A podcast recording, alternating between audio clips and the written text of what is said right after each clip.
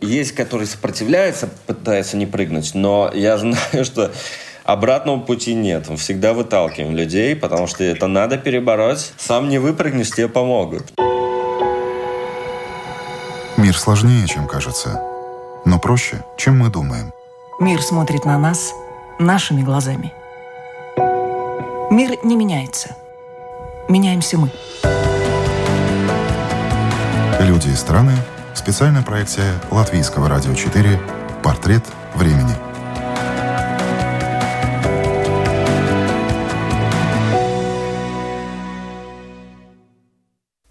Здравствуйте, с вами Марина Талапина. Сегодня я веду программу «Портрет времени». У меня это выпадает редко, но я очень рада, потому что каждая программа – подарок. Это незабываемое общение с интересными людьми. Мой сегодняшний собеседник – наш соотечественник Виталий Череш. Сейчас находится и живет в США. Подкаст с полной версией интервью слушайте на платформах Spotify, Google и Apple Podcasts – а сейчас я расскажу о Виталии. Он программист из Риги, уехал в Штаты по работе завершить проект. В итоге остался и уже 6 лет живет в Лос-Анджелесе, Калифорния. Сейчас он заканчивает работу над фильмом «Above the Ground». По-русски название фильма «Над землей». Это первая документальная лента о всех видах парашютного спорта, которым Виталий увлекся еще в Латвии.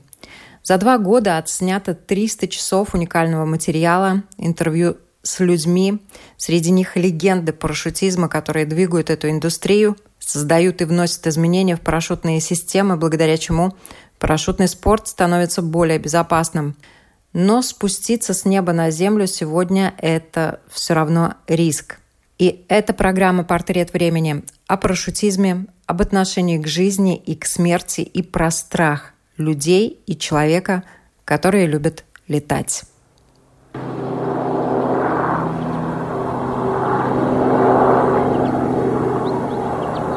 Я хочу подчеркнуть именно, наверное, скромность этих спортсменов и мудрость.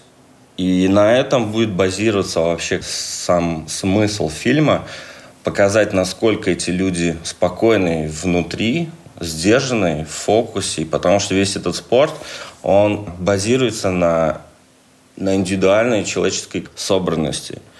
И этим фильмом у нас там 70 профессиональных атлетов. Нет ни одного человека, который себя как-то пытается ставить выше других. Но смотря и слушая этих людей, зритель будет понимать, насколько сильные духом эти люди. Я хочу оставить этим проектом историю за этими спортсменами, за этим спортом, который довольно-таки новый. Мне комьюнити это доверилось. Я один из скайдайверов, который с ними прыгал, дружу, провожу время, и они мне поделились очень сакральными вещами, которые меня ранее не делились. Да? Многие прожили, отдали всю жизнь этому спорту. Сидят взрослые мужчины, у них по 15 тысяч прыжков, и рассказывают вещи, пускают слезы эмоционально, и сами того не осознавая, как у них это происходит, да, они полностью в интервью в этом процессе. И я очень благодарен вообще, наверное, Вселенной, что мне дозволилось это вообще сделать, этот проект. Когда я начинал снимать, первая мысль была это вообще завершить проект, потому что мы прыгали. Во время съемок у нас семь человек ушли из жизни. И была вот мысль такая, самое главное, это было доснять этот проект, остаться живым. И... То есть сама цель этого проекта – подчеркнуть человеческую страсть к воздушному пространству, философия страха, как преодолеть страх, как э, любой человек в жизни может пойти и выйти из зоны комфорта и начать новую жизнь и не бояться ничего. Да? Вот, э, страх как бы иллюзия. Мы все боимся, хотя за этой иллюзией открывается множество новых возможностей, дверей, ты становишься сильнее духом. Очень хочется узнать, как у вас лично началось знакомство с парашютным спортом. Я очень боялся высоты. И вот всю жизнь я знал, что если хочется преодолеть страх, начать что-то новое, развивать себя, то тебе надо пойти и встать перед страхом лицом к лицу. Прыжки вообще это очень дорогой вид спорта. Если вот желающий человек хочет прыгнуть тандем, это практически около 300 евро за прыжок. Чтобы стать соло-джампером, это человек, который может сам без инструкторов прыгать, необходимо пройти FF-курс. 10 прыжков, да. Но это опять же, Это очень индивидуальный такой процесс. Нет понятия, что вот 9 прыжков ты сделал, и значит ты можешь прыгать. В небо это такое, где каждый себя чувствует по-разному. И человек-конструктор, который прыгает, чтобы тебя отпустить и дать тебе возможность одному прыгать, это происходит прямой eye contact с человеком, и он он в небе понимает, насколько ты адекватно реагируешь, что сейчас происходит, насколько ты можешь контролировать себя в потоке. И самое главное, правило в скайдайве – это не умереть. Да? Это вот наш лозунг, когда ты идешь в небо, don't die, да? не умри, потому что безопасность парашютиста зависит только от парашютиста, Безопасность окружающих зависит также от парашютиста. И безопасность дроп-зоны, где он прыгает, зависит только от парашютиста. я помню очень прекрасно свой прыжок. Первый вопрос был, какого черта я тут делаю? И какого черта я подписался на этот курс 10-прыжковый. И я понял, что я знаю просто себя, я не могу уже дать заднюю, да. То есть я понимал, что все, я, я влип, мне придется как-то с собой бороться. Вот когда начинаешь, преследуют две вещи, да. Есть страх и волнение. Страх – это вот неизведанное, волнение у тебя внутреннее незнание, что, что тебя ожидает. Со временем страх тебя покидает, потому что ты уже начинаешь привыкать. Ты уже смотришь вниз, и с каждым прыжком у тебя появляется доверие твоей системе. Парашютная система Система состоит из четырех компонентов. Это основной купол парашют, запасной купол парашют, рюкзак и система автономного ADD. Такая система, которая в случае, если ты теряешь сознание и у тебя большая скорость падения то там стоит датчик. Если ты студент на высоте 600 метров, там такая стоит маленькая петардочка, которая режет вот этот тросик и выстреливает запасной парашют. А для чего это делается? Бывают случаи, когда столкновение в воздухе. Большая скорость падения, она достигает порой и до 400 км в час можно разогнаться. И так как прыгают группы людей, мы делаем, конечно же, интервал – по выходу да, из самолета. Но бывают такие вещи, так как в небе нет границ, иногда тебе кажется, что ты падаешь вниз, но на самом деле ты можешь слайдать, скользить по небу в какую-то сторону. Тебя может заносить влево или вправо, а ты даже этого не чувствуешь. То есть как работает скайдайв? У тебя помимо того, чтобы вообще прыгнуть, сделать какие-то задачи и спастись, ты должен следить о трафике воздушном. У нас как самолет, допустим, двигается в одном направлении – парашютисты должны перпендикулярно движению самолета расходиться, не параллельно ему и не за ним, не вдоль преследуя самолет, потому что будет столкновение с другими парашютистами. И вот когда такие случаи бывают, например, или там вингсьютер пролетает, да, вот белки-летяги их называют у нас там в простонародье, да, то есть существуют разные виды парашютного занятия. Есть классика, это когда ты падаешь в белли, да, вот ты руки расставил и звездочкой на пузе падаешь вниз. Есть фрифлай, который с 90-х годов появился. Это когда уже делаешь акробатические элементы в воздухе, да, ты можешь вниз головой, сидя, стоя летать. Ну, ты, ты развиваешь прям очень большую скорость. Например, стоя ты может достигнуть и даже головой вниз до 500 км в час. Вот. Потом есть тоже, например, вингсюты, да, или также трекинг можешь, когда ты прям летишь, ты уже не падаешь, ты уже летишь. У нас свободное падение обычное, да, вот без костюмов. Это приблизительно 50 секунд свободного падения.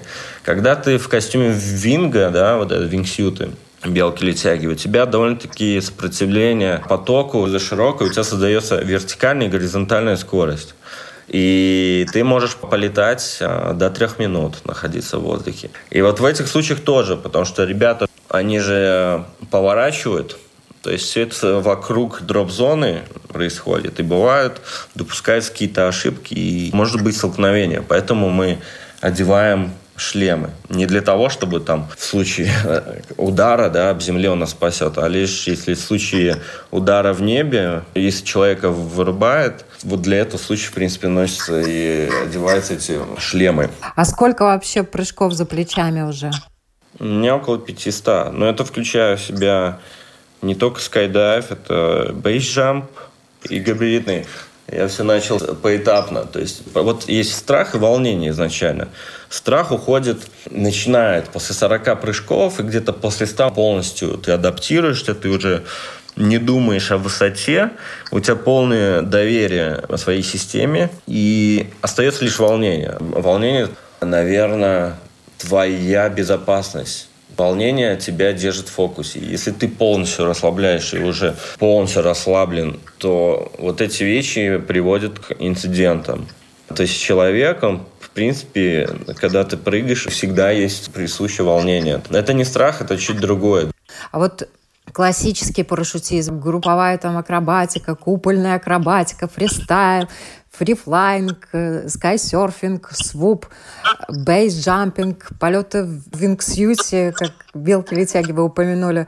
Вы все это попробовали или еще что-то осталось? Еще осталось, это следующее. У меня был такой выбор, либо уйти в вингсет, либо отснять фильм, потому что это не дешево. И мне кто-то сказал, ты, Виталий, пойми, ты либо снимаешь, либо прыгаешь. Это очень дорогой спорт, наверное, самый дорогой спорт в мире, да. Например, чтобы начать вингсют прыгать, ну, во-первых, у тебя должно быть минимальное количество прыжков. Рекомендуемо около 200 прыжков скайдайв. Потом тебе нужно заказать э, новый э, костюм под себя. Он должен быть индивидуальный. Это около полторы тысячи долларов костюм.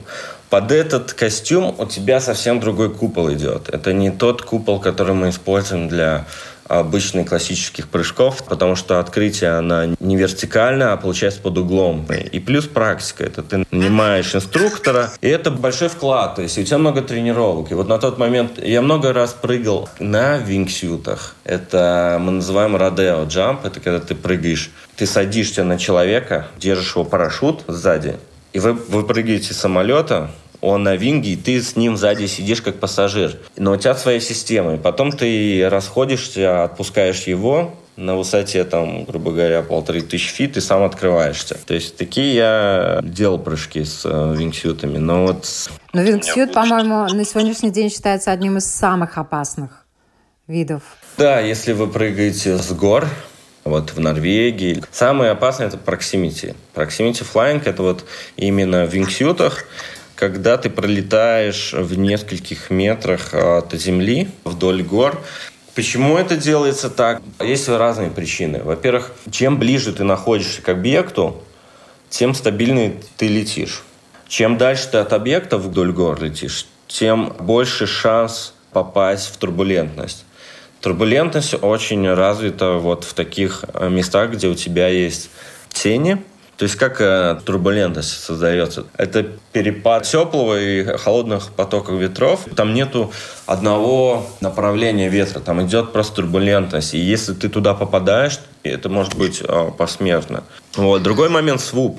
Свуп – это также один из самых опасных направлений именно в парашютизме, потому что это идет приземление с нереально большой скоростью, и также бывают случаи, когда люди, не справляясь, попадают э, в турбулентность, либо соскакивают э, с тропы, да, вот. Вообще история этого спорта насчитывает 100 лет, и последние лет 30 он очень активно развивается, и понятно, что двигают все фанаты.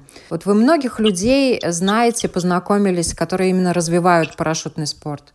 Пока снимали фильм, да, не только познакомился и поддерживаем связь, дружим. Основная масса людей, которые вообще этот спорт двигают, они находятся в Америке. И это кажется, спорту вообще вот сто лет. Последние все эти эм, основные направления, дисциплины появились буквально недавно, да. И все эти люди, которые это развивали и создали, я с ними встречался, интервьюировал. Некоторых, конечно, в живых уже нету, но они, они будут в фильме, Допустим, Билл Бут. Билл Бут – человек, который, в принципе, ввел четыре основные разработки в этот спорт. По-моему, в 56 году, если не ошибаюсь, на тот момент люди бились очень много. Я вот брал интервью, когда у этих ребят, которые еще остались живых с тех времен, парашютисты, да, они мне рассказывали вообще системы какие были. Парашюты были без слайдеров. Слайдер что делает? Он притормаживает твое открытие, да, он не дает парашюту раскрыться резко. Такая тряпочка между строп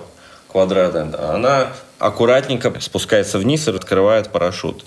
Раньше этого не было, и поэтому, соответственно, не было свободного падения. Люди, если разгоняли большую скорость при свободном падении, использовали предыдущие системы, были настолько жесткие открытия, что люди просто падали в обморок от открытия. Это то же самое, что ты едешь на автомобиле с скоростью там, 250 км в час и решил резко затормозить. Можно представить какой-то удар. И в основном этот удар идет на позвоночную основу. У многих парашютистов проблемы со спиной.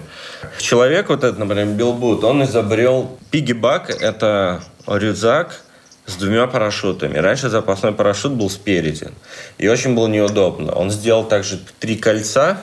Это называется релиз-систем, система отцепки это в случае, если у тебя идет неисправность с твоим парашютом основным. Раньше люди использовали нож и прям боролись, отрезали ножом эти стропы, чтобы избавиться от парашюта. Это занимало очень много времени. И даже вот в наши дни, чтобы отцепиться, тебе достаточно просто дернуть э, рычаг, да? И иногда, когда у тебя идет неисправность с парашютом, тебя может увести в закрутку с такой силой, что а, можем потерять сознание. И даже в эти дни, просто выдернув один из рычагов потянуть, не всегда это получается из-за скорости. То есть Билбут, он создал три кольца, он создал этот он создал пайлошут, это вот этот медуза, которую мы выдергиваем, которая достает сам контейнер. Парашют Котельникова, да, там, не говоря уже о эскизах Леонардо да Винчи, да, и сегодняшняя парашютная система, это, конечно, разница неимоверная, да.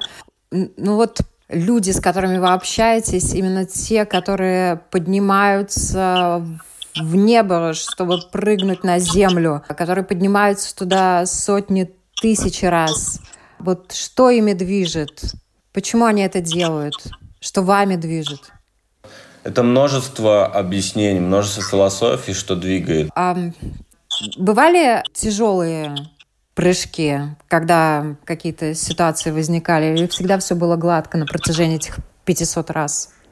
Я бы сказал, бы постоянно что-то происходит, и, наверное, в этом и есть кайф этих прыжков, что ты никогда не знаешь, как повернутся события. Много чего зависит. Много зависит от парашютной системы, на самом деле. Чтобы понимали, вот новая парашютная система, она может стоить 15 тысяч долларов. Это практически как машина новая. БУ-систему купить, ну, можно за 3 тысячи долларов найти более-менее. Ну, то есть у меня было очень много ситуаций, где, где я был близок там, э, к удару к земли, так назовем, да в этом, наверное, и есть вот, э, я даже не знаю, этот кайф, что мы ощущаем там, потому что это довольно-таки духовный процесс. Когда вы выходите с самолета или прыгаете там с моста или здания, или со скалы,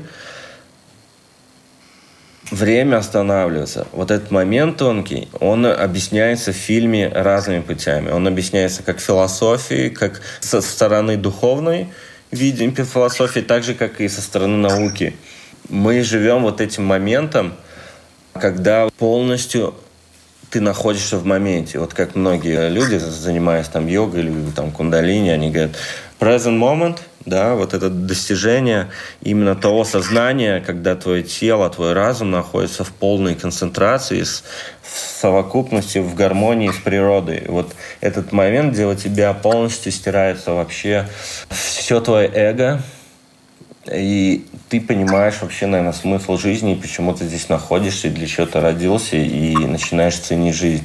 И тебе не важно, кто человек, который прыгает, тебе не важно, кем он является в нашей нынешней системе. У нас очень много прыгает людей, юристов, адвокатов, бездомных, простых людей. То есть все они после прыжков становятся братьями. И это не то, что мы там друзья, это момент, который мы разделяем, он, он стоит многого. И вот эти моменты, наверное, это ради чего мы всех это делаем. Это пойти, наверное, почистить свое сознание и почувствовать, что такое вообще природа, гравитация, забыть о проблемах, которые существуют, и которые мы сами себе накручиваем, которые, когда ты прыгаешь, они не имеют вообще никакой значимости для тех, кто этим занимается. Вот, наверное, э, это один из моментов, который двигает людьми. Здесь в Америке есть э, ребята, которые написали книгу «Супермен». Они это трактуют с точки зрения науки. Есть такое понятие, как state flow, или flow state. Этого момента можно достичь через разные виды активности.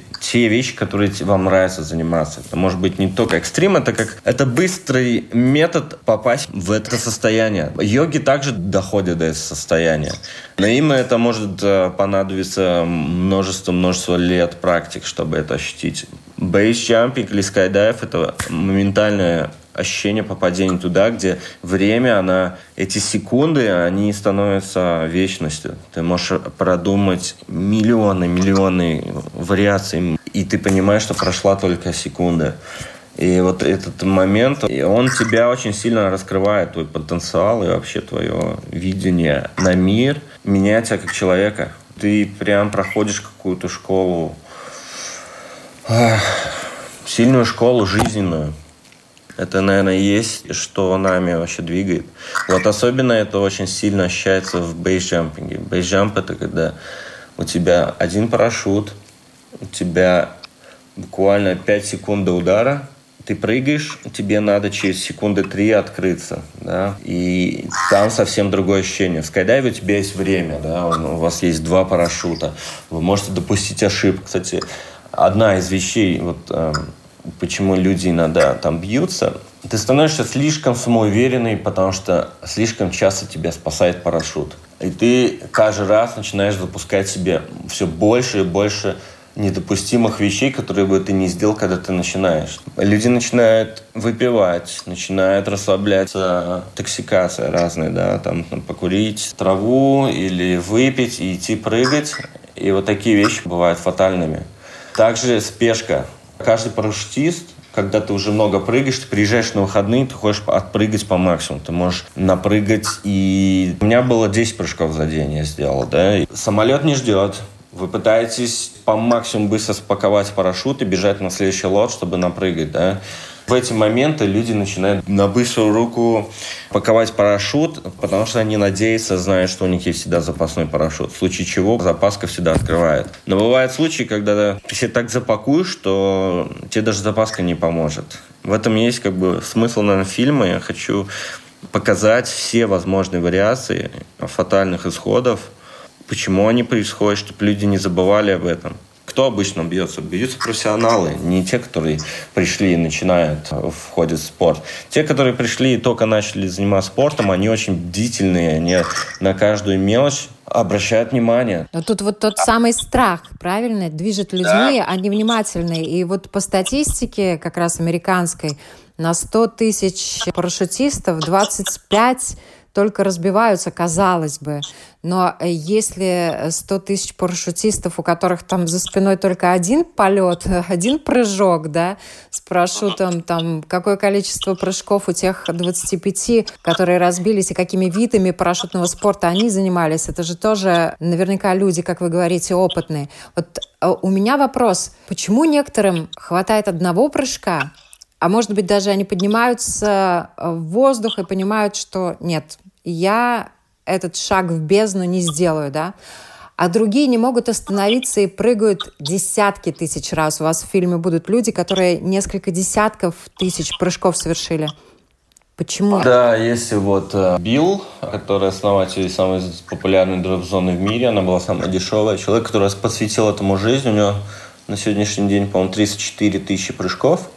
Ему 80 лет, и он до сих пор прыгает тандемом. Вот на прошлых выходных мы ездили прыгать, и вот он за день сделал, по-моему, при мне 4 тандема. Человеку 80 лет, он прыгает тандемы. Тандемы, значит, он берет с собой пассажира и с ним прыгает. Человечек такой маленький, уже вроде старичок хрупкий, но в нем столько энергии.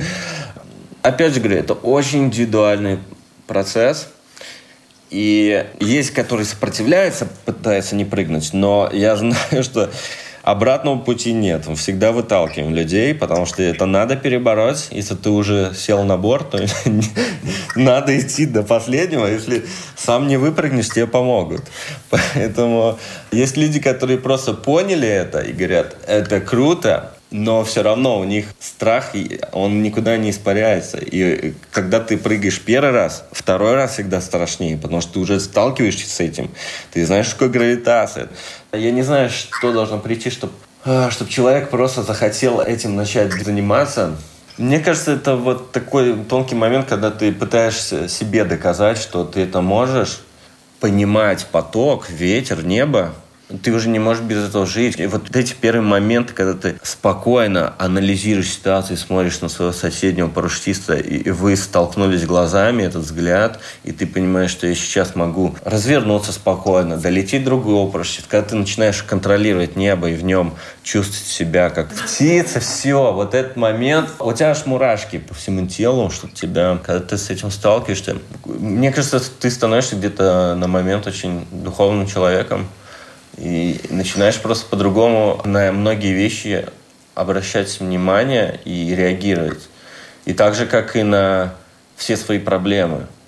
Ты просто начинаешь ко всему очень проще относиться. Ты понимаешь, что тем, чем я жил и думал, почему у меня там много не получается, или почему такая жизнь тяжелая, почему не всегда там могу оплатить свои какие-то билы, расходы, мне не хватает. Все это как-то испаряется в небе, и ты начинаешь замечать, насколько прекрасна природа.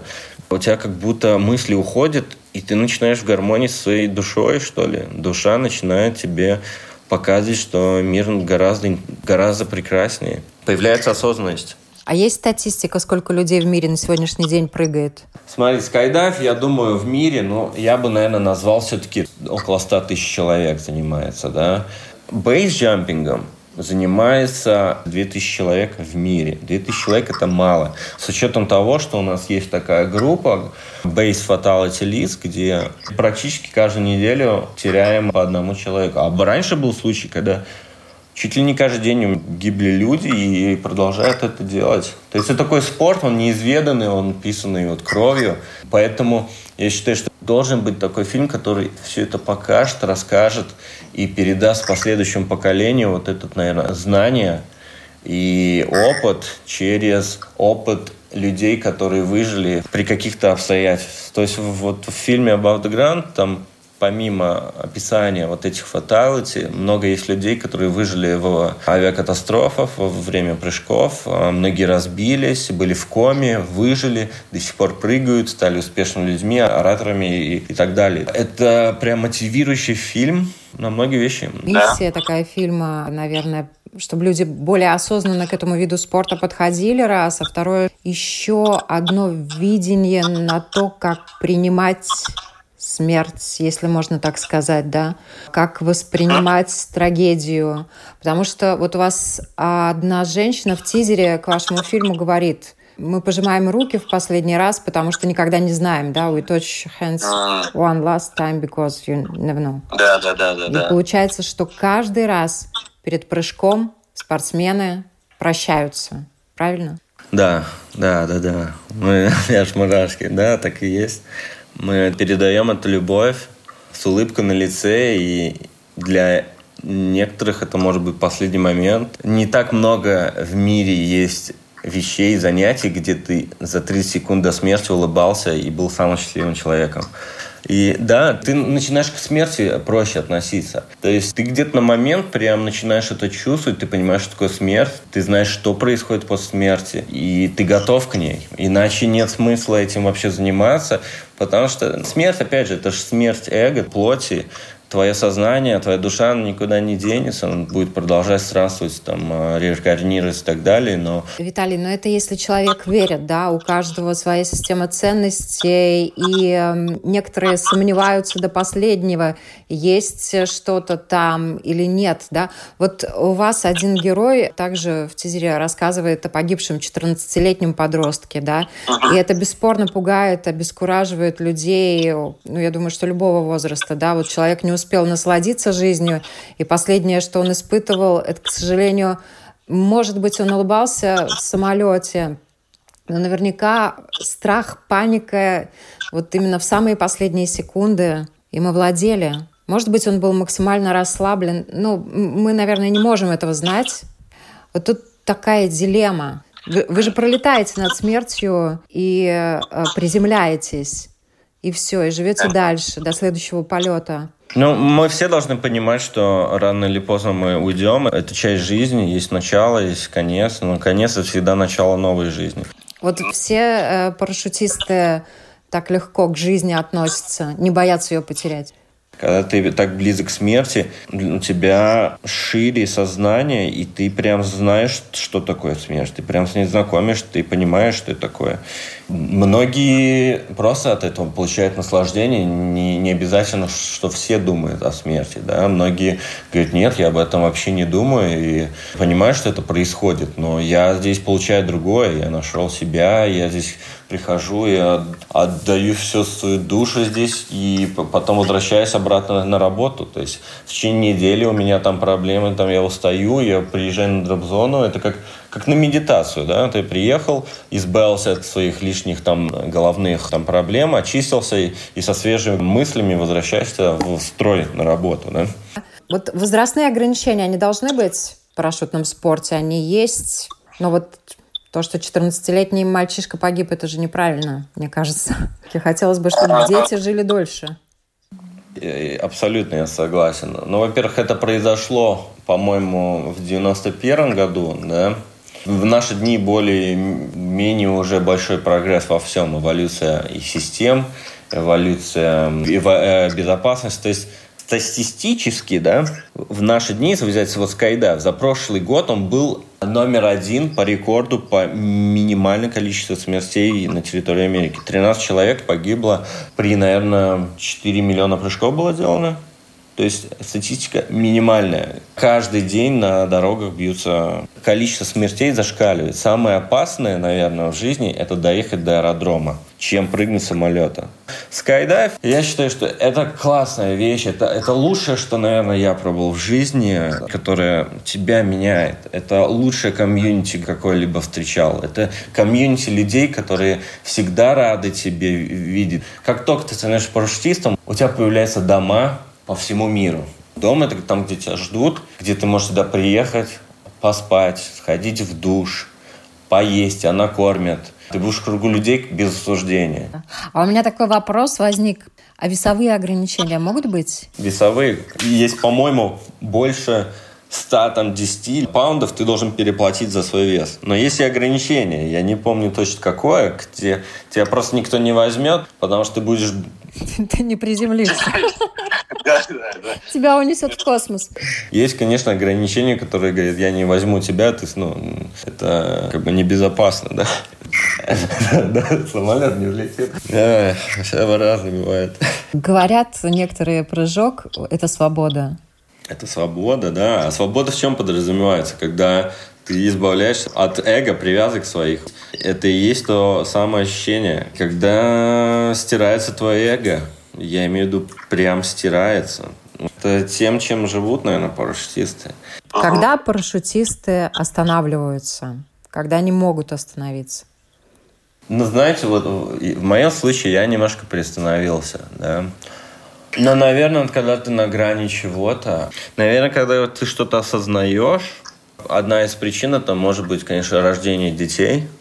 Многие прекращают прыгать и отдаются полностью семье. Вы во многих интервью говорили, что вообще вот идея создания проекта фильма пришла для того, чтобы, если что-то случится, чтобы дочери да. вашей осталось ваше представление о жизни, часть вашего дела, да? Этот фильм начался, конечно, благодаря Никольке, моей дочери, потому что мы же живем в разных странах, она осталась там, я здесь пытаюсь жизнь уже строить. У нас программа называется «Портрет времени». И многие писатели, режиссеры э, нередко используют для главного героя такие собирательный образ, да, вот вы как сценарист, режиссер, э, идейный вдохновитель этого фильма, вот если взять современного парашютиста, да. какой портрет, в том числе и психологические черты, прорисовали бы современному парашютисту? Это собранный человек, в фокусе, осознанный, трезвый. Да, наверное, самое главное, трезвый человек. Вот у нас ребята, например, да, в принципе, основатели этого спорта, большинство из них тренируют американскую армию. Это парашютисты, это люди, которые любят этим заниматься, потому что в армии люди принужденно это делают, да, например, прыгают самолеты. И не каждый э, армеец настолько раскрепощен в небе, как чувствуют себя парашютисты. Поэтому мы для них вообще какие-то сумасшедшие люди, и мы их тренируем, то есть тренируем армию. Другая дисциплина, я не видел милитари которые фрифлай, да, прыгают, как мы там, сидя, например. Ну, они все просто на пузе летят, это их миссия. Но... У меня складывается образ однозначно сильного мужчины во всех смыслах этого слова, которого наверняка хочет женщина. Вот такой образ. Э, прям в точку. Но женщины тоже прыгают.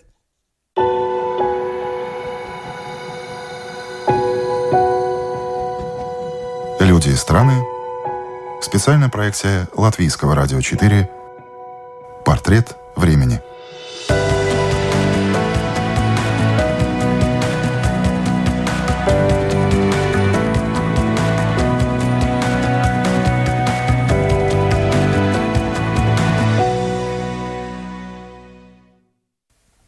Напоминаю, вы слушаете «Портрет времени». Герой сегодняшней программы – наш соотечественник Виталий Череш. Он перебрался жить в Америку и снял первый документальный фильм о всех видах парашютного спорта. Лично на его счету пять сотен прыжков. Он дружит, общается и прыгает с легендами парашютизма. Прыжок не всегда означает удачное приземление. Это риск, и у братства парашютистов своя философия, свое отношение к жизни и свой взгляд на мир – Полную версию интервью с Виталием вы можете слушать в подкастах на платформах Spotify, Google и Apple Podcasts и, конечно, на нашем сайте www.lr4.lv. О женщинах в парашютном спорте, которых гораздо меньше, чем мужчин, мы спросили супругу Виталия Карину. Она уже совершила несколько прыжков и плотно общается с другими парашютистками, и как все нормальные женщины – Естественно, они поднимают тему привлекательности мужчин-парашютистов. И мнения в этом вопросе разделились.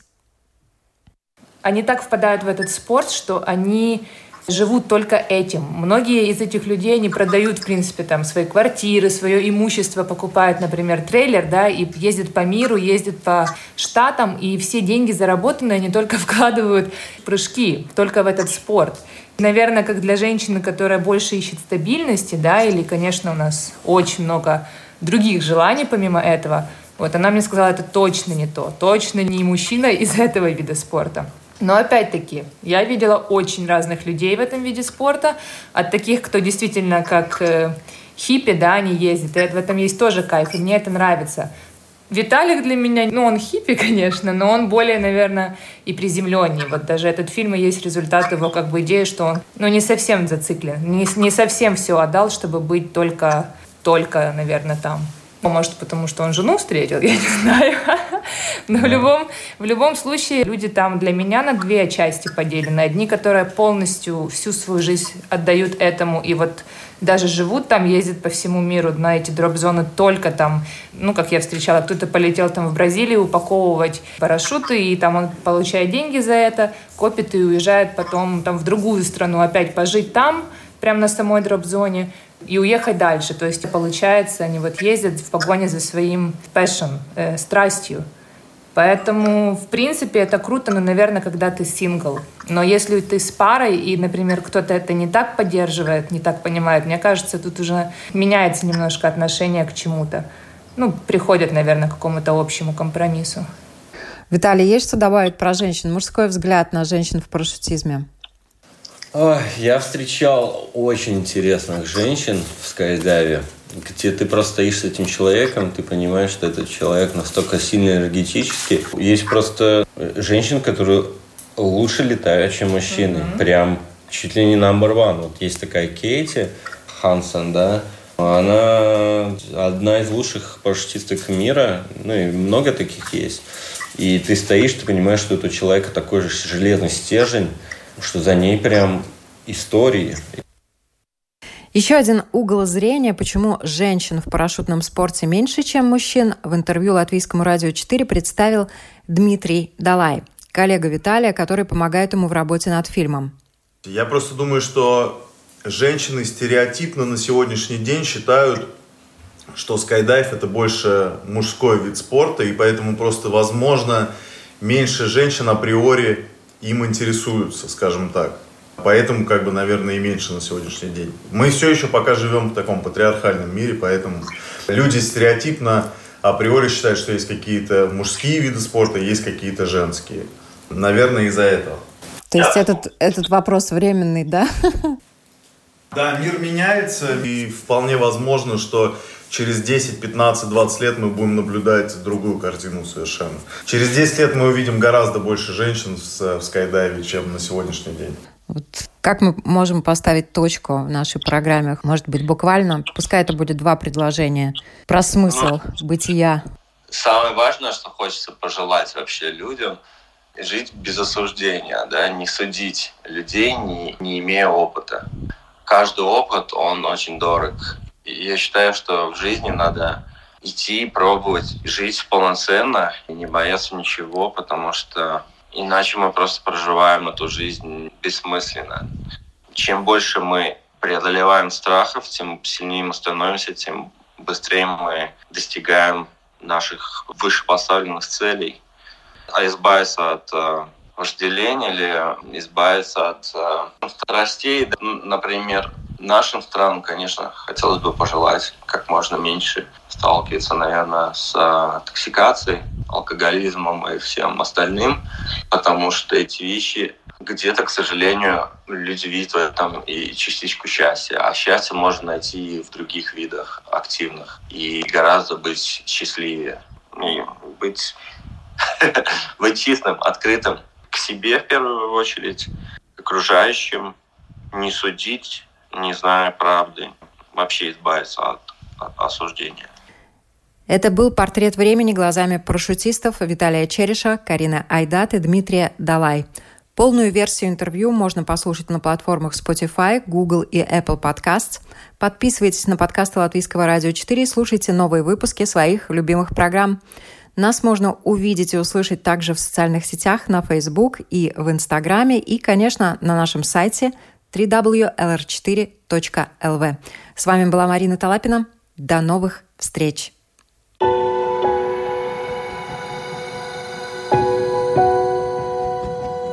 Люди и страны. Специальная проекция Латвийского радио 4. Портрет времени.